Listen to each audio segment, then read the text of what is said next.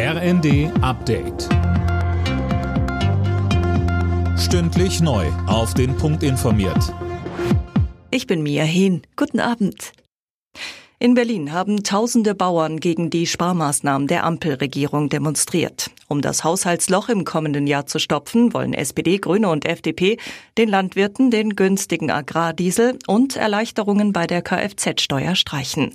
Bauernpräsident Ruckwied sagte, Wenn diese beiden Maßnahmen nicht gestrichen werden, und zwar ersatzlos, dann kommen wir wieder, nicht nur nach Berlin, dann werden wir ab 8. Januar überall präsent sein, in einer Art und Weise, wie es das Land noch nicht erlebt hat. Wir nehmen das nicht hin. Die USA werden Israel beim Kampf gegen die Terrororganisation Hamas weiter militärisch unterstützen. Washington werde weiter wichtige Munition, Fahrzeuge und Luftabwehrsysteme liefern, sagte Verteidigungsminister Austin bei einem Besuch. Er will außerdem die Versorgung der Menschen im Gazastreifen verbessern.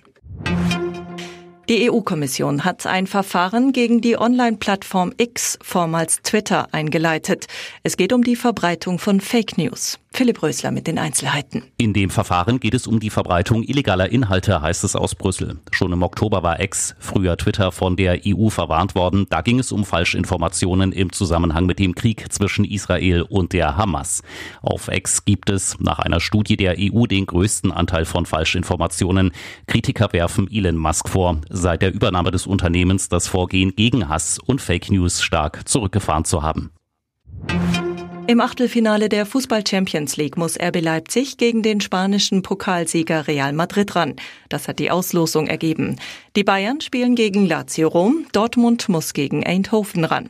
Außerdem trifft der SC Freiburg in der Zwischenrunde der Europa League auf den RC Lens. Alle Nachrichten auf rnd.de